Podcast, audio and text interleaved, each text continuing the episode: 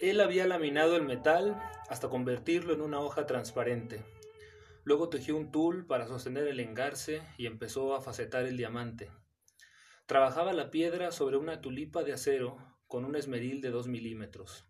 Se ajustó el cono de porcelana de la lupa en el ojo izquierdo y prendió la luz fija. Un rayo blanco iluminaba un poco preciso, un punto preciso de la piedra sin provocar reflejos.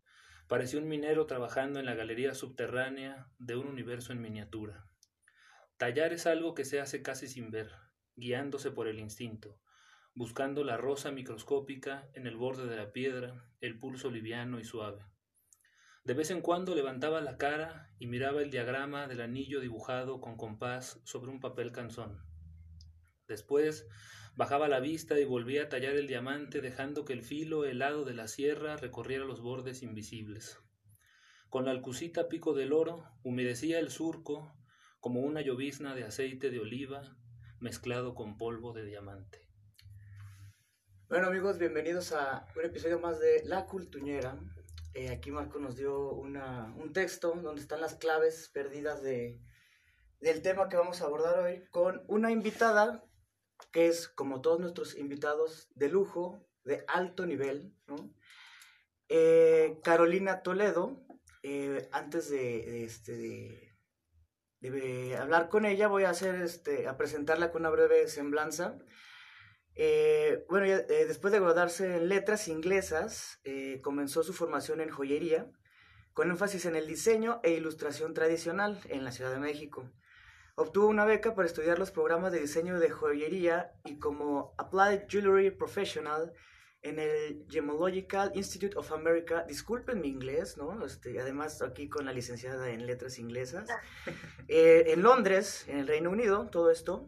Eh, ha tomado cursos especializados y tutorías en, Central St. Martin, así como distintos talleres y clases maestras en el Distrito Joyero Londinense, Hatton Garden y en el Alchemia Contemporary School en Florencia. ¿eh? ¿Qué tal? Y a su regreso a México fue parte del posgrado de diseño de joyería contemporánea en la Universidad Centro. Eh, y ha enriquecido sus prácticas como diseñadora tomando diplomados en historia del arte y de la joyería en la Ciudad de México y en París, Francia. Eh, ¿Qué tal, Caro? ¿Cómo estás? Muy bien, muy feliz de estar aquí. Bienvenida. Eh, y bueno, eh, estoy aquí con Marco, Sara, como siempre. Bueno, Marco que va regresando de su viaje, ¿sabe por dónde? La tierra del sargazo. Qué rock. Este... Viva el sargazo. y bueno, vamos a hablar de, bueno, en general, por lo que nos platicaba antes de la emisión nuestra invitada, de la joyería, pero en distintos eh, niveles, distintas dimensiones de la joyería. Y bueno, mejor platícanos tú, Caro, este, ¿de qué se va a tratar esta plática? Pues mm, me gustaría mucho que abordáramos el tema de la joyería y, te lo mencionaba a ti como el tema de estas cosas inservibles, digamos, ¿no? Que, que realmente no tienen un uso, pero que sin embargo lo podemos llamar como suplementario, complementario, ¿no? Que su, su necesidad, porque así hay una necesidad, pues va más allá de lo pragmático, de lo práctico, ¿no? Entonces, esa es una de las cosas que a mí, es y está muy relacionado con el arte y que me encanta de la joyería, y que se vuelve un poquito más complejo porque, bueno, la joyería está totalmente, íntimamente ligada al cuerpo, ¿no? Entonces, a partir de ahí, bueno, se, se, se puede armar un diálogo muy complicado, de estos objetos que a, veces pues los pasamos un poco desapercibidos o que no, que no le hemos dado como el justo valor eh, para significarlos como seres humanos, ¿no? A, la joyería. Entonces me gustaría como ir por ese camino. Fíjate que ahorita sí estábamos platicando precisamente esta cuestión de que, o sea, los pasamos por alto, pero también de alguna manera, digo, no a todos, ¿no? Por ejemplo, tú obviamente no es tu caso, ¿no? de que muchos nos es ajeno el mundo de la joyería, ¿no? Porque pues creo que en general se tiene en un concepto de algo mucho, muy lujoso, ¿no? Perteneciente tal vez a ciertas clases, ¿no? O sea, un símbolo inclusive de poder adquisitivo y todo esto, ¿no? Este, pero, o sea, ¿tú crees que se puede romper como esa idea o, este, o incluso, o sea, no tendría por qué romperse, ¿no? Sino permanecer como con ese halo de, pues no sé, ¿qué será? De misterio, de... de no sé, no, sé qué palabra se me ocurre, ¿no? Sí, yo creo que eso que tú mencionas también está implícito y esa es una de las cosas muy complejas de la joyería, ¿no? Eh, si bien dices, eh, la mayoría de nosotros no tenemos idea, eh, quizá más bien no se ha reflexionado porque creo que de alguna forma, como seres humanos, estamos ligados a tener un este, a lo mejor una, mm, una pulserita de hilo que alguien te regaló que la, y la tienes o que te la compraste en un lugar especial, o sea, ya no hablando de, a lo mejor metales preciosos y esto, creo que, que casi todos tenemos eh, eh, eh, como esta idea simbólica que es muy importante en la joyería, ¿no? Entonces, bueno, para hablar de largo ya matrimonio, ¿no? que quizás sea una de las más conocidas, pero como, como mencionas esto de que eh, hay una eh, cierta visión de la joyería como algo para ciertas clases, también está ahí, ¿no? O sea, eso es lo complicado, porque sí, cuando estamos hablando de metales preciosos y también mucho de esta significación cultural que ha tenido la joyería, pues por supuesto que para mostrar poder eh, también está ahí, pero también esta parte más simbólica que, no, que nos habla mucho de quiénes somos, joyería sentimental también, ¿no? Y entonces es, eso lo vuelve, como te digo, muy, muy complicado. Es un mundo verdaderamente complicado, eh, muy rico, y eh, creo que lo que sucede es que tendemos a, a, como a darlo por sentado, ¿sabes? Sí, sí, sí. una de las formas de las primeras formas que, que continúa desde el, comienzo de la humanidad, digo, se han encontrado eh, los primeros, este, digamos, joyería pues hecha con conchas y, se, se, puede comprobar que eh, las perforaban y que se usaba un cierto, bueno, ya con análisis, análisis aquí arqueológicos, antropológicos, etcétera, pues que se las colgaban, ¿no? Entonces, como que siempre ha estado eh, ligada al ser humano.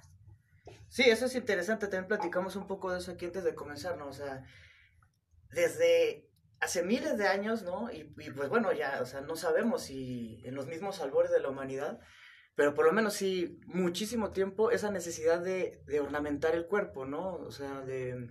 Y la carga simbólica que, bueno, esa pues se perdió, ¿no? Con el paso de, de las eras, pero que siempre ha estado ahí, ¿no? O sea, siempre ha habido una necesidad, ¿no?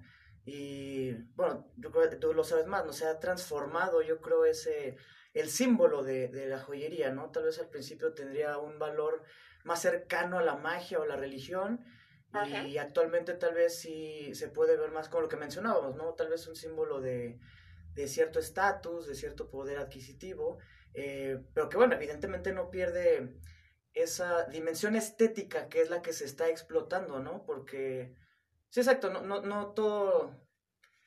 Bueno, no sé si, si lo que digo va a ser una tontería, ¿no? Pero no toda la joyería tiene que eh, estar relacionada con piedras preciosas, ¿no? Como lo que dices, ¿no? O sea, hay otros objetos que pueden funcionar como ornamento, ¿no? Sí, y eso es parte de la complejidad y creo que esto del símbolo realmente nunca se ha perdido, ¿sabes?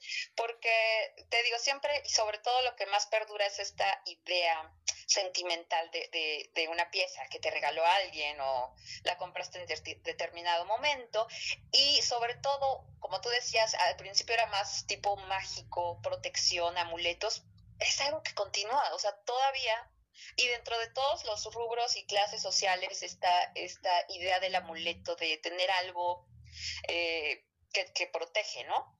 Y puede ser bien eh, como simple, a lo mejor como un hilito rojo, que luego se ponen mucho, pero, pero ya en otros estratos, pues a lo mejor algo hecho con piedras preciosas y oro, pero que tiene esa misma carga y que lo importante para quien lo usa es justamente esta idea de la protección, ¿no? Más allá de, el material, que es una de las cuestiones, yo creo que a partir de la joyería contemporánea, años 60, que pues vino a cambiar mucho la idea de joyería, donde ya no es necesario, pues, para dar el mensaje no, son, no es necesario el material, el material ya es secundario, ¿no? Claro. está ahorita pues, muy en boga, ¿no? Y es que aparte la joyería tiene algo muy particular que bien dices, o sea, puede ser como esa inutilidad del asunto, o sea, no es como algo vital para vivir, sin embargo, pues tiene un uso eh, que cada quien decide si lo toma o no, si, si lo vuelves como un accesorio de tu vida cotidiana o no. Pero también por otro lado está muy apegado, o sea, por un lado el símbolo, lo simbólico, lo significativo de las cosas, sean caras, baratas, de materiales este, muy caros o muy baratos, lo que sea. Pero por otro lado también está como esta explotación de la moda, ¿no? En este sentido va como también este, este viraje de, de la joyería hacia ese lado de la moda que eh, se vuelve un poco más este, alejado de lo simbólico y es este, más un signo como de mm, estar como en boga, eh, lo que se está usando y luego ya caen de sus otra vez y ya lo valioso que puede ser, o sea, queda como de lado, ¿no? Sí, así también, también pasa porque está también muy ligado o se ha vuelto, se ha emparejado mucho con el hecho, con la moda, ¿no? Y con todo esto de, el accesorio, ¿no? Pero también hay, es que es lo, lo magnífico de la joyería, es que hay cabida para todo, hay cabida para bisutería, accesorio, un poco más como este, pues en este mundo que vivimos como lo desechable, lo, lo que cambia, lo que realmente es puramente estético, ¿no? Sin valor por detrás, pero también hay otras piezas súper poderosas que tienen esta carga, ¿no? Y, y, lo interesante es que están al mismo tiempo, son paralelas, o sea, sucede paralelamente. Y eso es, o sea, hay cabida para, para todo en la joyería, es lo que me encanta. O sea, realmente joyería fina, o sea, destinada como pasarela, accesorio, algo más de moda, digámoslo, pero también ya la, piezas, realmente obras de arte, ¿no? Que, que, que se hacen con un concepto muy profundo, con muchísima técnica, ¿no? Entonces creo que, que, hay cabida para todo y eso es lo, increíble, ¿no? y, también hablando de modas corporales, ¿no? Toda esta idea del piercing, ¿no? Sí, sí, sí. Como de contraculturas un poco, también está ahí. Entonces, es, es, verdaderamente complejo. Cada vez que me voy más, que investigo más y estoy más adentro, me doy cuenta de lo, lo complejo que es. Es, es, es, tremendo, realmente. Abrumadoramente. Es, creo que no sé, se está tratando ya de darle como el peso que tiene porque, eh, o sea, como para significar al ser humano eh, varias cosas, eh, a las sociedades, etcétera, hay implicaciones políticas de todo tipo en, en, la joyería, ¿no? Sí, sí. Me doy cuenta lo complejo que es y me, me fascina cada vez encontrar más cosas. Sí, por ejemplo, hay, bueno, dos cosas, ¿no? Este, no había reparado en eso que dices que es cierto, ¿no? Como este valor contracultural de, de los, las perforaciones, ¿no? Por ejemplo, los movimientos como del punk y del rock y todo esto, ¿no? Sí, Este, y también eso, preguntarte, o sea, actualmente todavía hay gente, bueno, por ejemplo, tu caso que tú diseñas, ¿no? Que al diseñar o, crear este, estas piezas, eh, si todavía cree realmente en el valor así apotropaico de, las, de los objetos, ¿no? O sea, que puede conjurar este, el mal, propiciar el bien, eh, etcétera, ¿no? O sea, que dices, bueno, el símbolo persiste, ¿no? Pero una creencia auténtica eh, de, dentro de, de, las diferentes piedras o objetos o materiales que se utilizan, ¿persiste todavía?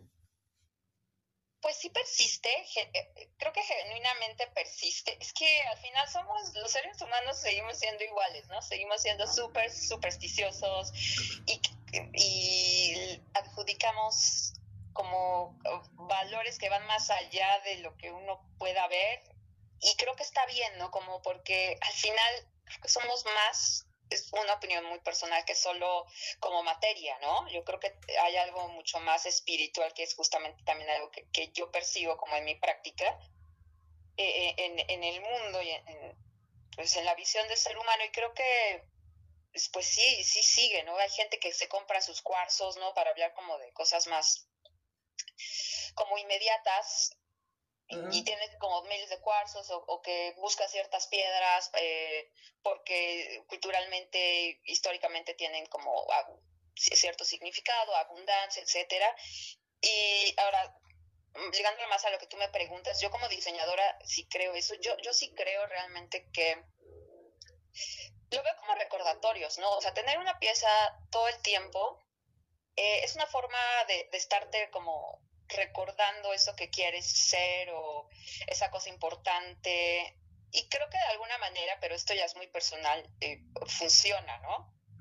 Pero igual, eso tiene que ver con ideologías y creencias, ¿no? Y yo cada vez estoy más como abierta a esta cosa como de otro tipo de plano, un plano sí digamos más espiritual, no hablando de, porque creo que tendemos a relacionarlo iglesia y estas instituciones, sino pues algo que va más allá, ¿no? Digo, el arte al final es, es, una cosa que nos deja mudos un poco, ¿no? Y, que te hace sentir algo que dices, ¿qué es, ¿qué es esto que siento, no? Que creo que va, nos da como atisbos de algo más grande que nosotros, ¿no? Es, eh, como te digo, es algo muy personal porque pues hay gente que no tiene estas creencias, ¿no? Sí, eh, yo estaba intentando recordar cada uno de los artículos que nos mandaste en el que hablaban sobre el poder hipnótico de ciertas piedras, ¿no? Y el poder y el quedarse ahí este pues no sé, como admirándolas como un un eh, Síndrome de STEM. Sí, sí, sí, como de, como de paz, ¿no? Y me ponía a pensar en, en ahorita ligando un poco con lo, lo que hablabas, ¿no? Sí, diversas, diversas culturas, pienso en, en hace muchos años, ¿no? Quizás diversas culturas hayan elegido eh, ciertos metales o ciertas piedras preciosas como amuletos o con poderes, pero pues no se pareciera que en un punto, eh, como defiende este artículo en el fondo, creo que pues todos tenemos un cerebro, ¿no? Visto desde neurociencia, y todos como que caemos o somos proclives a quedarnos viéndole a esas piedras preciosas o esos metales preciosos, ¿no? Es que hay algo muy fascinante en esto y un textito que, que se me pasó compartirles previamente, pero me encantaría después de esta charla. Eh, es muy breve, eh, de Roger Calois, que fue un intelectual francés, que tuvo también esta fascinación como por el mineral y las piedras.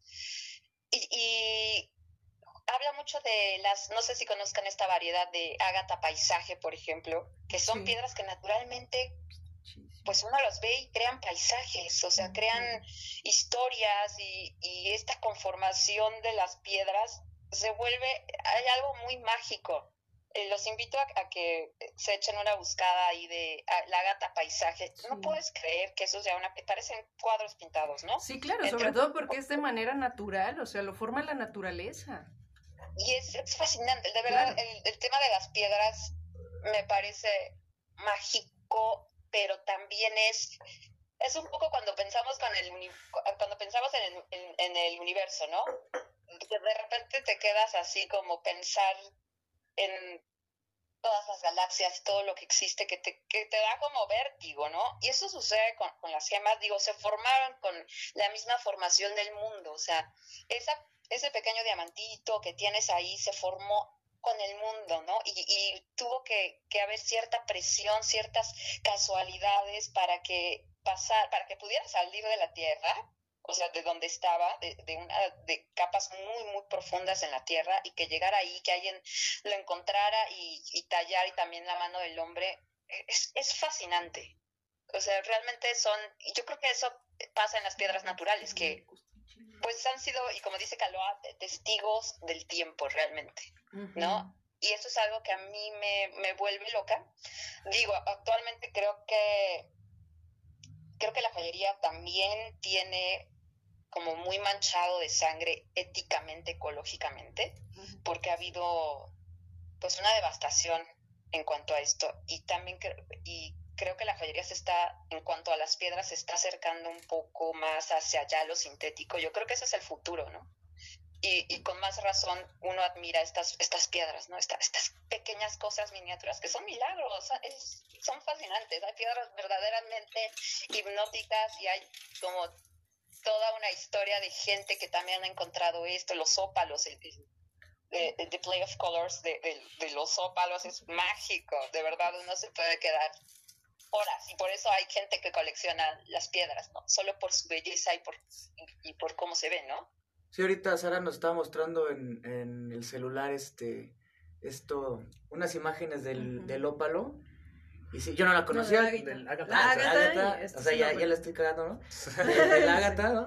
Y sí, sí dije, ah, cabrón, ¿qué onda, no? Sí, está, está cabrón. Sí, porque Sí. además veo que funciona, también tiene esta, esta propiedad de, pues sí, como de los mandalas, ¿no? Como de sustraerte durante un momento de esta realidad y como dices, eh, a, hablarte de, otra que está más allá o que es intangible o que no es este alcanzable por los métodos tradicionales, ¿no?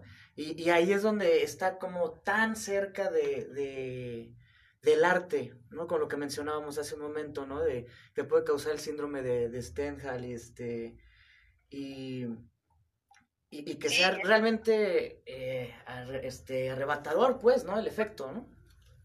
Sí, es fascinante. Yo particularmente tengo una fascinación por las piedras. eh, eh, eh, como decías, hay, hay joyería que no necesariamente usa piedras, pero yo sí tengo un amor muy profundo. Me, me causa mucha admiración, pues, la formación y lo que se logra y los efectos que crea.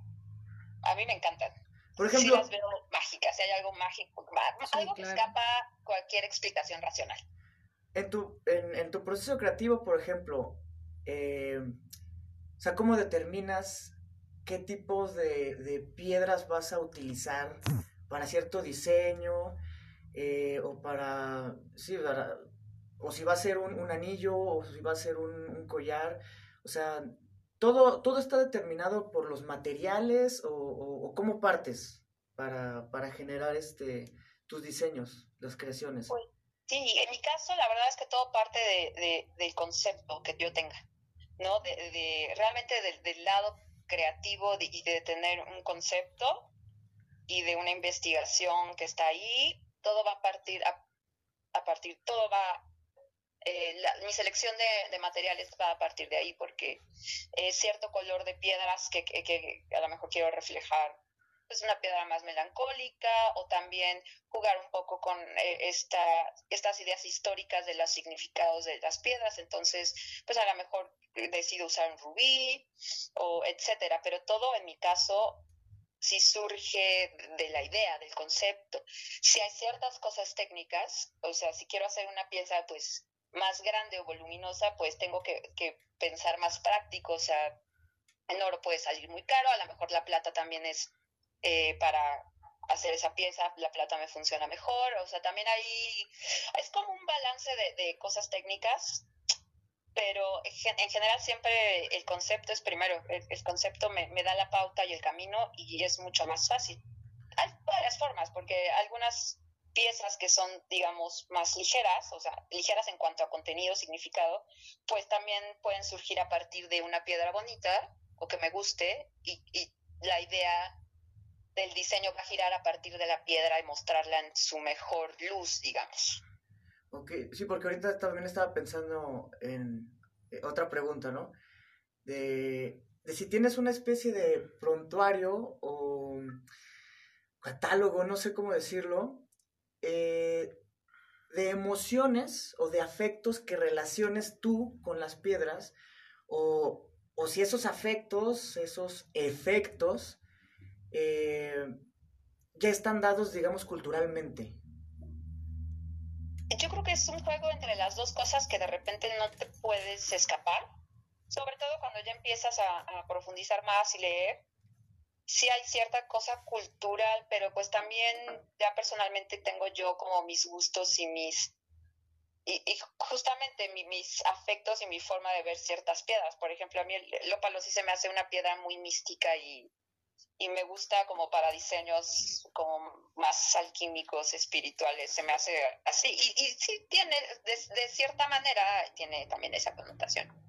Pero también uno va creando como su propio, como en, en poesía un poco, su propio lenguaje y sus propias significaciones. Para mí, por ejemplo, el azul, sobre todo el corte corazón en las piedras azules, es siempre melancólico, ¿no? Entonces es como para, para mostrar más bien algo melancólico. Sí, que me llama mucho la atención eso de una piedra melancólica, ¿no? Ya se me hizo muy bella la, la imagen, ¿no? Claro. Sí, pues, también parte mucho de los colores. Y, también, como te decía, del lenguaje personal, estas, eh, los afilos azules, hay una que se llama Tanzanita, que es como, digo, hay varios como tonalidades, la que a mí más me gusta es como la morada azul, y se me hacen muy melancólicas, ¿no? Yo las asocio así, que también hay una asociación cultural a ese color con la tristeza y la melancolía, pero pues también uno ya los, los hace más suyos, ¿no? Como esos símbolos. Sí, apropiarse de ellos, ¿no? Sí, sí, como todas las artes, ¿no? Sí, oye, Caro, yo porque eh, sí desconozco totalmente esto, pero eh, pensando en las piedras, en, la, en las piedras, ¿no? ¿Hasta qué punto tú puede alteras la piedra o te adaptas a cómo venga la piedra? Es que desconozco si se extraiga la piedra y a partir de esa forma tú trabajas o tú tienes oportunidad de alterar la piedra o cómo, cómo funciona eso. Sí, mira, la joyería es, eh, hay tantos rubros, es tan especializado y, por ejemplo, para, para piedras, pues eh, dependemos de la extracción minera de determinada piedra y después, bueno, una serie de, de, procesos de elegir si, si realmente nos puede dar piedras de calidad para joyería o no. Ah, porque puede venir porosa por dentro o cómo? Eh, pues hay varias cosas que determinan eh, el color, la transparencia, dependiendo de la gema, ¿no? Es si, hay, si es calidad gema o no. Ya dependiendo de eso, algunas las usan para otras cosas, como sobre todo, si, como estas, yo pues, estoy segura que han visto como piedras que venden como en todos lados, como medio amorfas de repente. y, entonces se van más para allá. Y ya después de determinar ciertas calidades, pues hay una demanda, hay ciertos cortes típicos, ¿no? Entonces, realmente pues uno ya adquiere como esos cortes tradicionales, aunque también puedes adquirir unos ya más personalizados, ¿no? Pero para eso hay que ser como lapidario y hay que instruirte y especializarte nada más en, eso de las piedras, lo cual yo no hago, es, es muy, pues es muy especializado ya ciertas cosas, ¿no? Si yo quiero un diseño especial tendría que ir con, con el lapidario y hacer que me lo hicieran, ¿no? Ah, ok, ok, ok. Oye, también, por ejemplo, ahorita que otra de las cosas que mencionaste para recuperarlo, ¿no? Esta idea de, de la dimensión política que tienen también este, las joyas, ¿no? Por ejemplo, eh, pues eh, hemos visto con los diamantes, ¿no? En África y hasta una película que se llama Diamantes de Sangre, ¿no? Y que habla de todo. No, bueno, pero la película es interesante, ¿no? Porque... Sí, no, habla de... de pues, toda... en una historia real. Sí, todo la problemática, y que mencionabas, ¿no? También este, eh, ecológica, ¿no? O sea, que finalmente, pues bueno, es también por la sobreexplotación de él mismo, ¿no? O sea, no, no es como de que se tenga que condenar una u otra expresión por la manera en la que nace, ¿no? Porque pues al final nos quedaremos sin ningún tipo de expresión, ¿no? Entonces tendremos que abolir los libros y todo eso.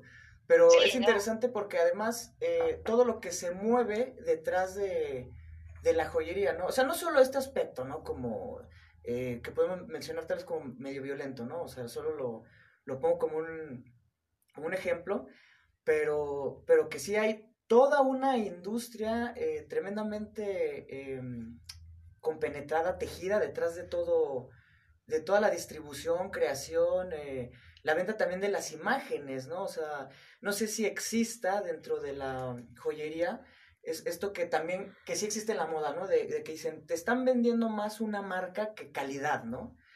Eh, no sé si exista también acá esto, ¿no? Sí, claro que sí, o sea, varias cosas que rescatar de lo que dices.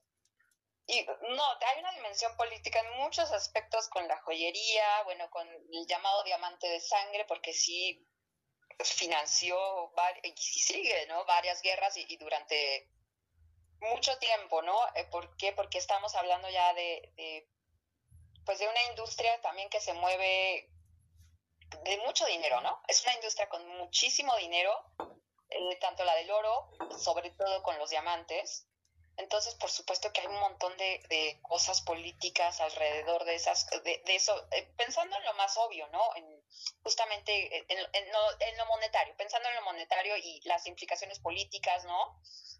Por, eso ciertas, eh, ciertas regiones este, pues eh, se pelean más porque hay minas donde hay zafiros o, cierto rubí o diamante, ¿no?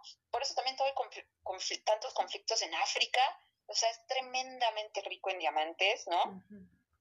Y eso, eso pues eh, significa pues muchísimo dinero, ¿no? Más allá de lo que podamos nosotros imaginar en nuestros sueños, ¿no? Entonces, hay una cosa muy, pues muy sucia, o sea, hasta recientemente ha empezado esta onda de, de, lo ético, ¿no? De la joyería ética, mm. eh, bueno, sí con los diamantes porque fue un gran escándalo, ¿no? Y que ahora, bueno, sobre todo las grandes casas de joyería, pues te tienen, tienes que certificar eh, de dónde provienen tus diamantes, sobre todo hablando de eso.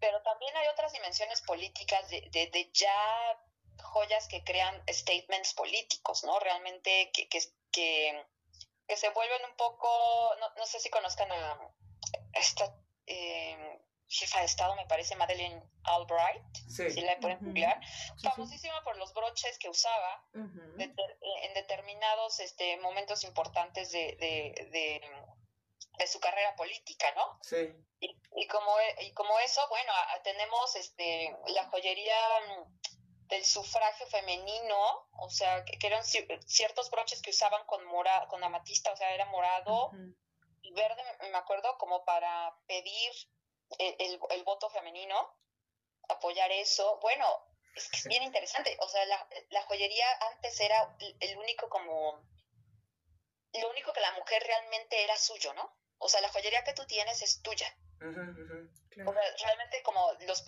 las primeras em, se me está yendo con como la idea como la tengo como en inglés como el asset, ¿no? Su único asset que, que ellas tenían, que la mujer tenía era la joyería, ¿no? O sea, realmente pensando en esto y en esta palabra que, que está muy de moda eh, de, empoderar, en este sentido y en este contexto realmente era la joyería una forma de empoderamiento para la mujer porque era realmente tu única propiedad. Oye, sí, Eso era tuyo. Y además esta idea, ¿no? De que eh, está, está muy ligado a la mujer, ¿no? O sea, si uno revisa en la historia, eh, parece ser que otras culturas, bueno, no parece ser, pues ahí está, ¿no? Eh, también tenían como costumbre que los hombres se ataviaran con joyas, ¿no? Pero ahorita en esta realidad, este, occidental en la que estamos, sí es algo súper ligado a las mujeres, ¿no? Y... Sí. Y también esto... No esto... así. ¿Perdón? Ah, ah, no, no siempre ha sido así. Pero, eh, y creo que ahorita empieza a ver como, o sea, yo lo veo porque cada vez como más hombres están más abiertos a eso, ¿no? Pero es que eh, con hubo un momento en donde se empezó a asociar con lo femenino, ¿no? Como la idea del hombre que tiene que ser práctico. ¿Y cuál es, cuál es el, típico accesorio ligado a la joyería del hombre? O sea, una esclava, quizás un anillo. Un reloj. Un reloj, ¿no? Sí. o sea, todos traen su reloj y también hay una fascinación de repente de los hombres por los relojes.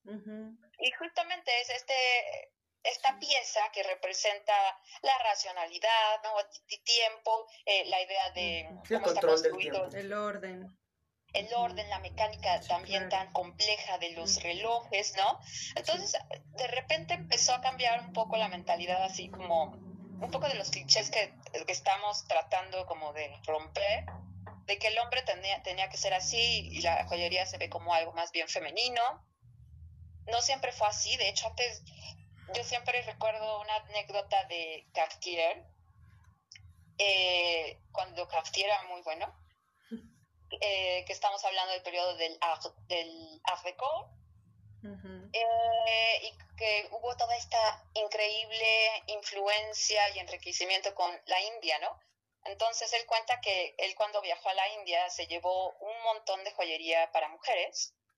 Bueno, porque aparte lo, eh, bueno, en ese momento las elites eh, de, India pues estaban buscando la forma de parecerse más a Occidente, sobre todo París, ¿no? Era la, cuna de, lo que a lo que quieres aspirar. Entonces, Jacques Cartier viaja a la India, se lleva un montón de joyería para mujeres y se da cuenta ahí que no, que los príncipes eran los que querían comprar y para usarlas ellos, ¿no? Ajá, sí, sí, sí. Claro. Eh, y entonces ha sido un poco cultural, sí ha cambiado, pero no siempre ha sido así. El hombre también ha usado y, se ha llenado de cosas y, también muy ligadas a poder, ¿no? Digo, los reyes, pensando en los reyes, las coronas, la, joyería real, ¿no? Pues en Mesoamérica inclusive también está ese fenómeno, ¿no? O sea, era el, Claro. el güey tlatoani, bueno, entre los mexicas particularmente, el que estaba hasta ataviado literalmente hasta la nariz, ¿no?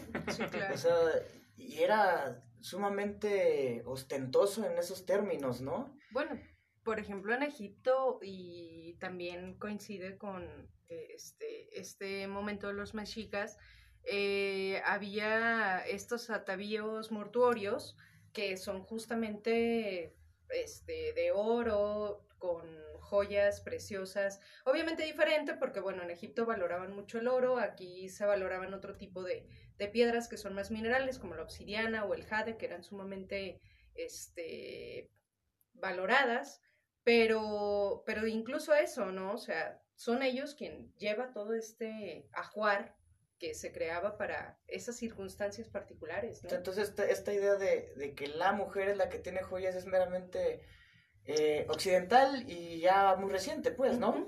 Es muy reciente eh, me- me- y sobre todo, sí, más occidental, ¿no? Es lo que te digo, es, ya- pero sí hay una eh, como preconcepción de la joyería como algo femenino, ¿no?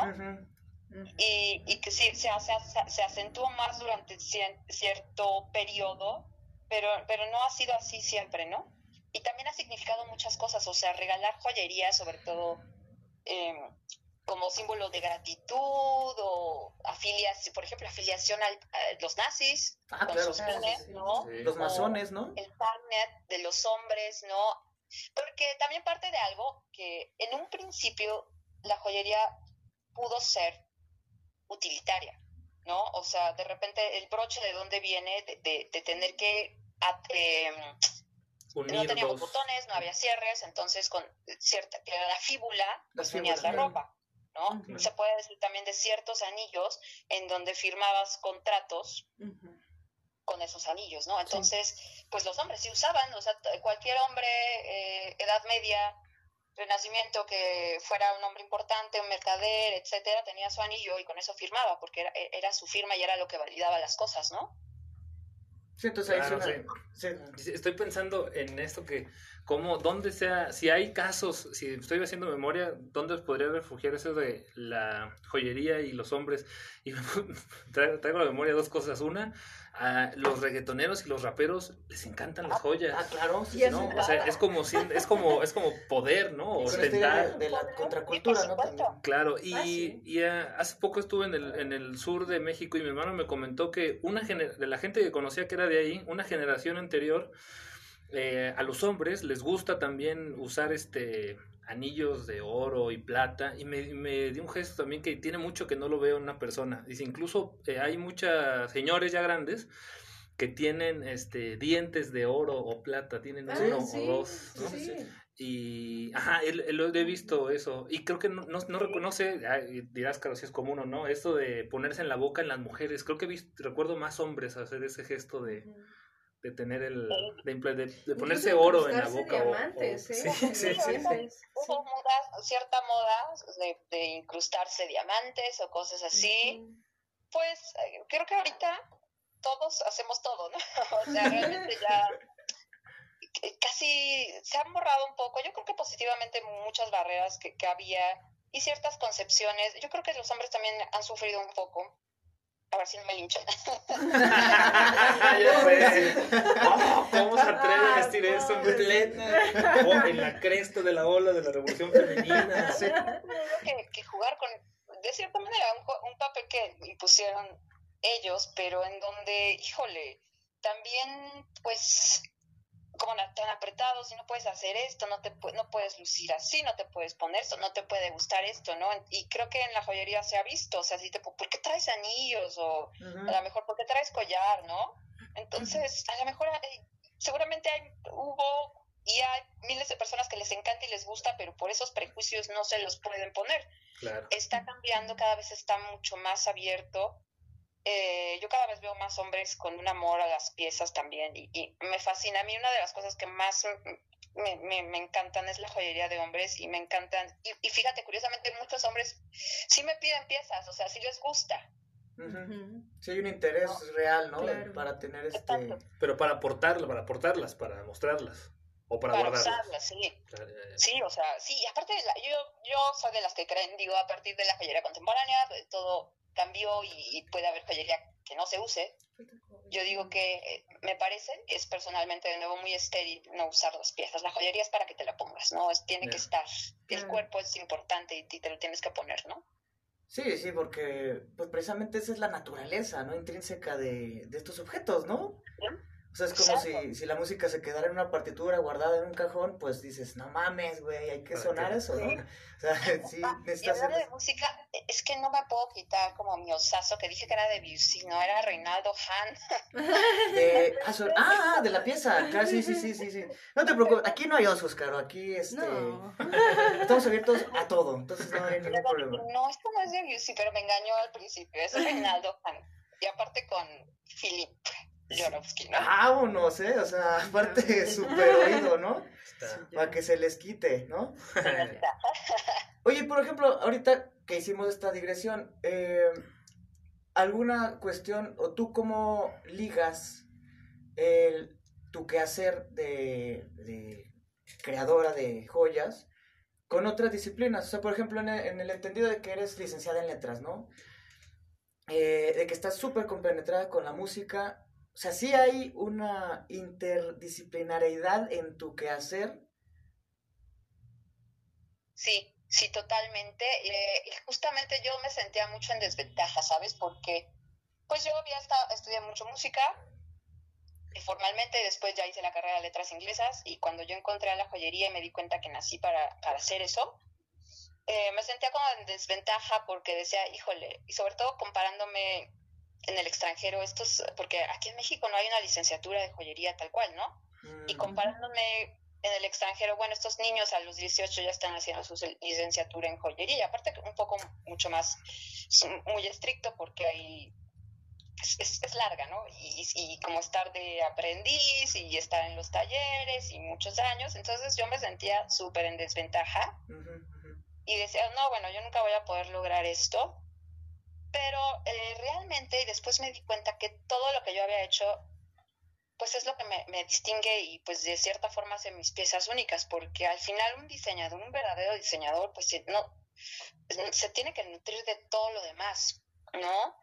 Por supuesto que hay ciertas cosas técnicas específicas de la joyería que tienes que dominar, pero al final, y, y me encanta compararlo con un compositor, o sea, un compositor, por supuesto que necesita ser un músico increíble y saber de música, pero pues, ¿en qué se va a inspirar? Si se inspira en obras de literatura, se inspira en, en arte, en, en diferentes cosas, ¿no? Ujú. Y en este sentido, pues creo que, que puedo, he, he podido ligar muy satisfactoriamente, al menos personalmente, pues todas estas cosas. Y, y al final mis piezas también resultan homenajes a, a todo lo que amo, o sea, poetas, este, pintores, son pequeños homenajes, por eso a mí me encanta como ponerles ciertos títulos más interesantes, ¿no? O que me recuerdan ciertas cosas de literatura, pero pues todo el tiempo está como, eh, sobre todo arte, literatura, música, que son mis grandes pasiones, ¿no? Sí, creo que- Alquimia, ¿no? Yo he visto ahí en tus piezas, ¿no? No que tiene, la ahí, alquimia sí. también, ¿no? Tienes una, tienes una pieza, bueno, no sé si así se llama, pero que tiene la leyenda de Solve et Coagula, ¿no? Ah, claro, sí. Que es este una fórmula cara en el proceso alquímico, ¿no? Así es, porque también me interesa mucho como, como esta idea de, retomar la espiritualidad en las piezas y, el símbolo usando pues metales preciosos, o sea, como justamente si es metal precioso, pues hay que hacer algo muy precioso, ¿no? O sea, que tenga un significado verdaderamente precioso, ¿no? Porque es verdad que de repente la joyería comercial perdió esa, esa idea, ¿no? Ya solo es el metal por el metal o la piedra por la piedra y de repente pues no nos dice nada, ¿no? Claro. Entonces es algo que a mí me gusta mucho y que de repente no son tan fáciles, fáciles ya pensando en, en vender, ¿no? Pero que yo tengo al menos un compromiso muy personal de que eso es lo que quiero hacer y es lo que me satisface. Oye, Caro, mm, hablando, por ejemplo, ya de tu joyería en particular, ¿tienes ya una marca que implica tener como una técnica, un estilo muy particular? Este, no sé, algo, digo, obviamente, pues has este, transitado en, en varias este, disciplinas y obviamente, pues ya lo mencionaste, la técnica es importante y tienes que saber, supongo que varias técnicas para poder generar tus piezas, pero eh, tus creaciones en general, o sea, ¿de qué van? ¿Cómo, este, cuáles son las técnicas que más este, implementas o cómo este, lo llevas a, cabo? Pues mm, ha evolucionado un poco. Em, realmente como mi tirada son piezas únicas, amuletos, cosas justamente, sobre todo muy ligado también a la alquimia, a estos procesos alquímicos o piezas, digamos, espirituales que funcionen, funcionen un poco como un recordatorio, como un tatuaje que te recuerde, pues, sí ser lo mejor de ti o mejorar ciertos aspectos, ¿no? Entonces, de repente son muy simbólicas. Eh, ah, yo también soy muy pro del el arte figurativo, me encanta como eso, o sea, de repente la joyería también se presta para puede ser más abstracta no, pero a mí hay una parte de mí que me encanta de eh, hacer esas piezas pero también hago como otras piezas, digamos, sobre todo muy ligadas a esta idea del piercing, del tatuaje, porque me, me, me gustan mucho, ¿no? Entonces, digamos que son más en sentido como estético y en esa, en esa línea, que es lo, lo que he hecho, ¿no? Básicamente, ¿no? Es, es que es muy padre porque puedes navegar por, en la joyería puedes navegar como con varias estéticas, digamos. O sea, realmente te permite eso, pero yo como me veo a, un futuro muy pleno y ya después, si es hacer como piezas mucho más complicadas como las que quiero hacer, que me, resulta a mí muy costoso, ¿no? O sea, como me detrás de mi marca, pues yo emprendí todo sola, sin realmente tener una inversión, haciendo piezas muy caras. Generalmente se empieza como haciendo piezas, digamos, más comerciales, no en oro, pero yo también decía, si yo dejé como todo lo que estaba haciendo antes, no era para hacer esas piezas, ¿no? Entonces yo me fui como realmente hacer lo que yo quería hacer. Eso sí estoy muy satisfecha, siempre he hecho las piezas que he querido. Pero pues me resulta, es, es, aparte es una industria muy saturada, ¿sabes? Ahorita hay muchísimo. Entonces, y algo que a mí pues ahorita me pega mucho es este tema del marketing y eso, porque a mí lo que me gusta es crear cosas. Me gusta sí, Y toda esta onda que tiene que tener, porque también, obviamente, y es el dilema que todos tenemos, queremos dinero, queremos vivir bien. Claro. Entonces hay que vender también las piezas.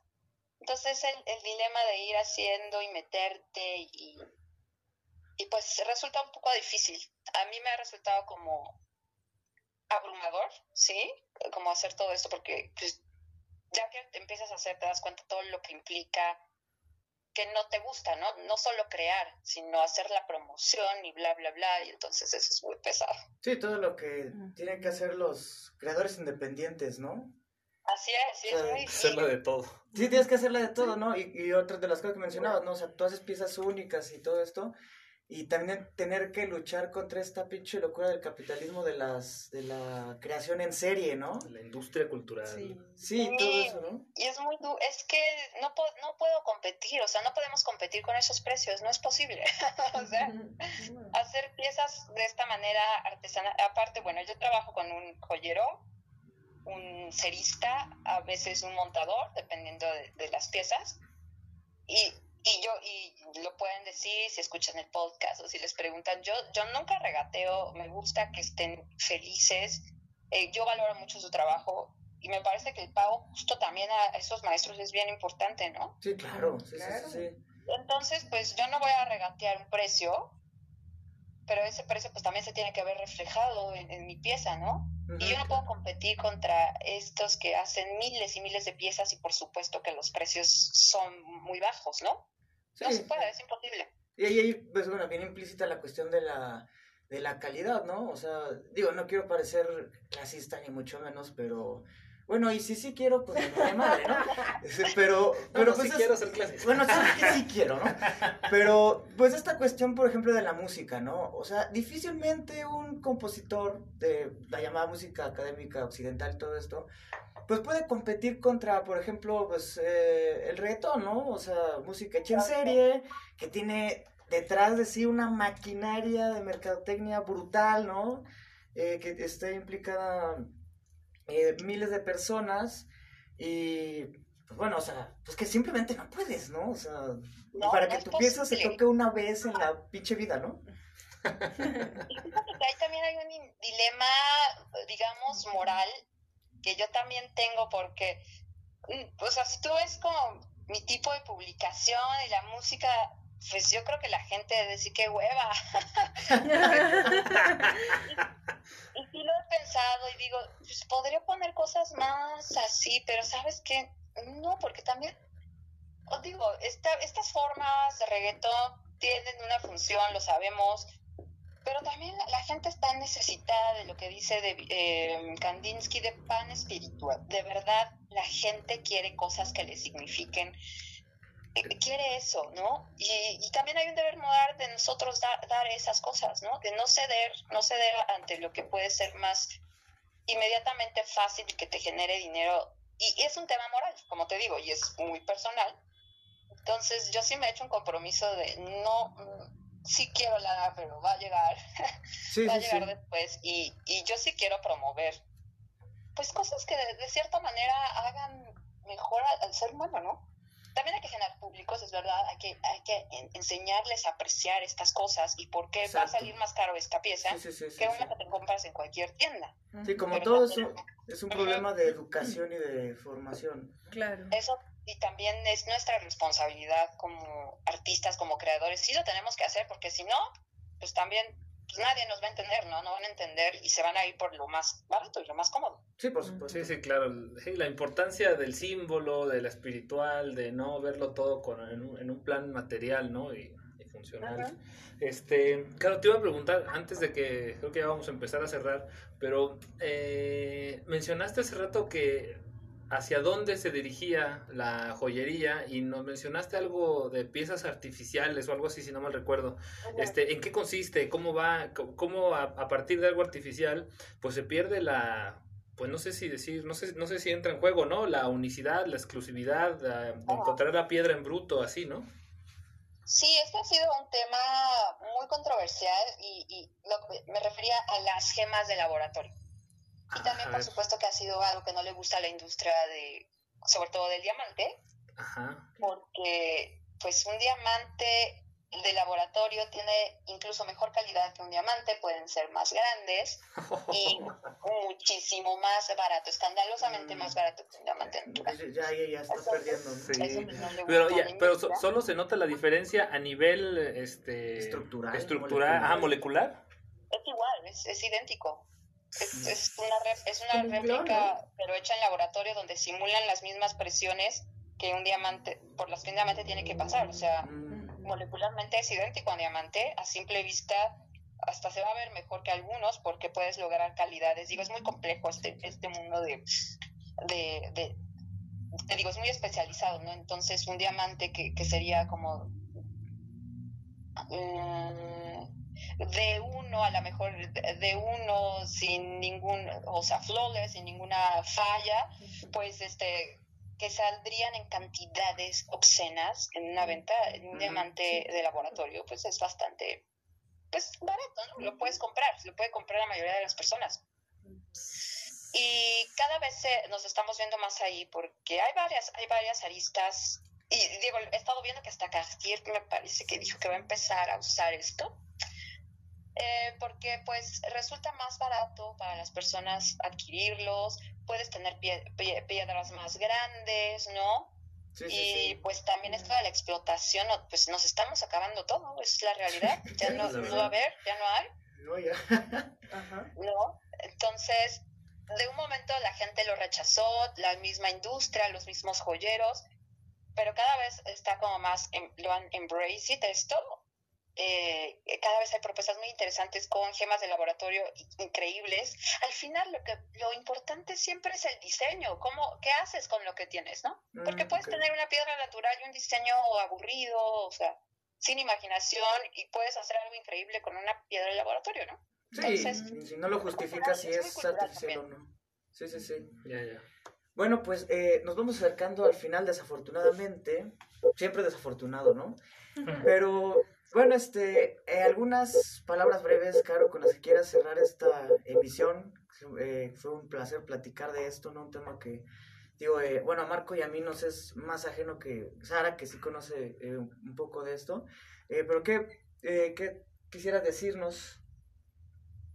Pues, pues que los invito a, a adentrarse realmente al mundo más allá de la joyería y de más allá de lo más superficial y ver como las pequeñas aristas y esta idea de, pues también del placer, ¿no? De, y del placer de, estos, de estas cosas como que inservibles y como nos pueden significar tanto a nosotros mismos. Al final yo creo que es, como decía Wild, ¿no? al final el, mayor misterio es uno mismo. Todas estas cosas que, que hacemos, que de repente la gente dice, es que no hay nada más inútil, hay gente que lo dice que la joyería, ¿no? Sí. Y, yo creo que no hay ningún, o sea, no hay objeto inútil para quien sabe significarlos, ¿no?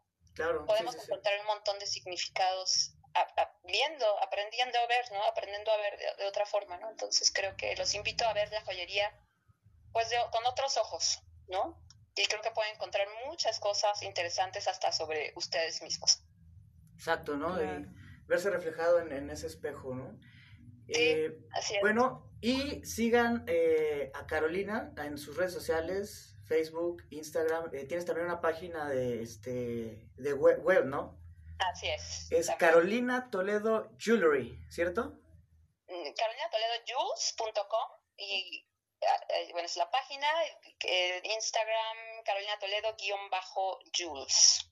Ah, perfecto. Entonces, sigan y, y pues bien, consuman ese tipo de joyería con significación. Eh, con fondo. Con fondo, exactamente. Con forma. Todo eso. Em, y bueno, pues este, esperamos que haya sido de tu agrado, Caro, estar aquí con nosotros. Súper interesante, estoy muy agradecida, muy contenta. Siempre es pues muy inspirador eh, estas pláticas, ¿no? O sea, siempre salen buenas ideas. Sí, sobre todo esto de que se proyecte, ¿no? El trabajo que, que han estado haciendo, pues todos nuestros invitados, eh, la labor que nosotros intentamos hacer, que es esa, eh, de promoción, autopromoción, de, todo eso, ¿no? A poco, mucha gente que le pueda llegar, ¿no? Nuestros seguidores allá en Indonesia, por ejemplo. este, pero bueno, pues esa es la finalidad. Muchas gracias, Caro.